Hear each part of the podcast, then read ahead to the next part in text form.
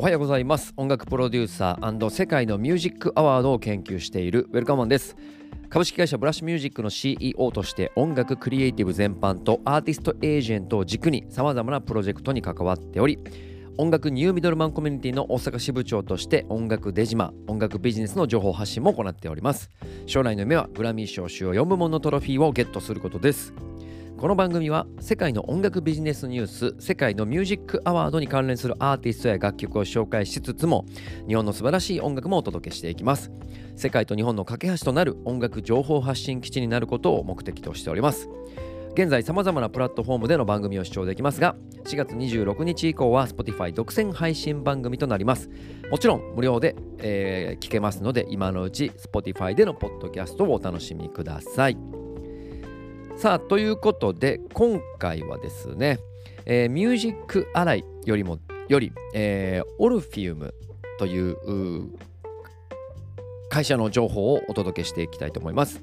えー、日本の、えー、ブレイカーを買収音楽不正利用を検知する技術開発の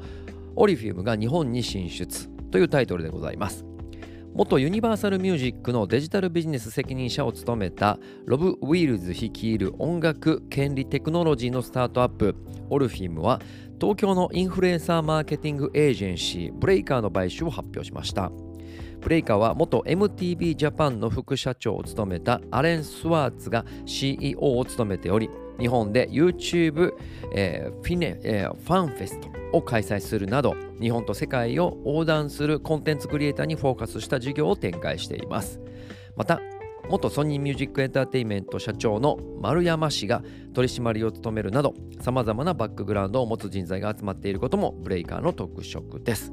オルフィームは YouTube に不正投稿される音楽コンテンツや動画プラットフォームが配信するコンテンツから楽曲や映像の IP を検出する技術を提供しクライアントの収益化を機会を増やしていきます。クライアントには大手レーベル音楽出版社映画会社著作権徴収団体など権利を保有する企業や団体がたくさんあります。オルフィームはブレイカーを今後オリフームジャパンとしてリブランディングし運営を続けていきます。アジア展開を強化すると同時に世界2位の音楽市場において音楽、ゲーム、エンターテインメント、アニメの領域で新たなパートナーシップの可能性を推進します。と日本での事業展開にフォーカスします。と、まあ、そういった記事でございます。はい、えー、最近ですねいわゆるあのブロックチェーンの技術仮想通貨から、え、どんどん技術が発展していき、まあ、NFT えー、ですね。NFT の声が非常に多くかかっていて、あの特に、え、デジタルコンテンツの、まあ、売買あとは、えー、権利保持徴収分配っていったところの、まあ、どんどん技術が発展していきながら NFT 話題が非常に、えー、ビジネスニュースでは多く取り上げてますが、えー、そもそもあの僕がよく言っているのはコンテンツ自体を作るっていう制作する側ですね。コンテンツ自体をしっかり作る。そしてコンテンツ自体を自分の権利として守る。まずこの最低ラインのところをクリアしていかないとじゃあどのプラットフォームでどういう媒体で実際自分のデジタルアートなのか実際のアナログなものなのかわ、えー、からないですが作品を、えー、どこで、えー、提出して、まあ、売買するかビジネスのプラットフォームに載せるかっていう次のステップに入っていくわけですよね。で、えっ、ー、とすごくこう自分がクリエイティブに制作してきた側からするとまずものをちゃんと作って発信できる基地、えー、場所、えー、それはアナログでもデジタルでもいいんですけどもまずそこを確保していかないといけないでその次に、えー、それを守れる守る知識リテラシーですね。そういうリテラシーをしっかり上げていかないといけない。それでクリエイターアーティストがまずは自分の作品とそれを守るための知識と、えー、クリエイティブがしっかり両立した上でじゃあ NFT って何なの？とかじゃあその YouTube で、えー、楽曲を使われた時ってどういうふうな自分に権利分配があるの？とか要はデバイスに対しての、えー、考え方をより深く、やっていきながらプロモーションとか、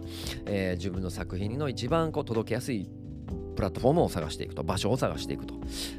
ていうステップを踏むことが僕は結構大事だなと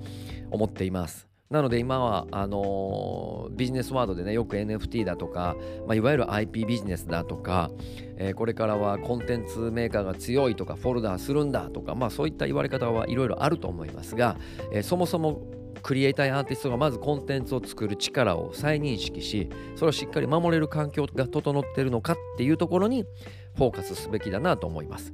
で今あのテクノロジーの進化プラットフォームの進化それこそコロナあの影響パンデミックの影響でデジタル化の加速が、えー、著しい状況の中こういったねクリエイターがよりえー、作品を届けやすい世の中になっていくことは間違いないですしすごい加速で進んでいますなのでどっちかっていうとクリエイターやアーティストはそれを横目で見ながら積極的に使うってことは大事なんですがまずはクリエイティブと,、えーと、自分のリテラシーとそれを守れる状況プロテクトできるのかっていう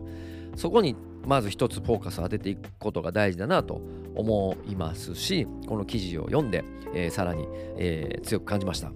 で素晴らしいこう、ね、業界のトップの方がこういった、えー、問題にしっかりこう向き合いながらプラットフォームを大きくしていくっていうこのニュースは非常にポジティブで嬉しいのでアーティストやクリエイターはさらに制作意欲を増してしっかり自分をプロテクトしていくリテラシーを身につけていきましょうというふうに感じれればいいかなとこの記事で、えー、思いました。はい。今日はちょっと短いんですが、えー、記事としては以上になります。えー、この真空管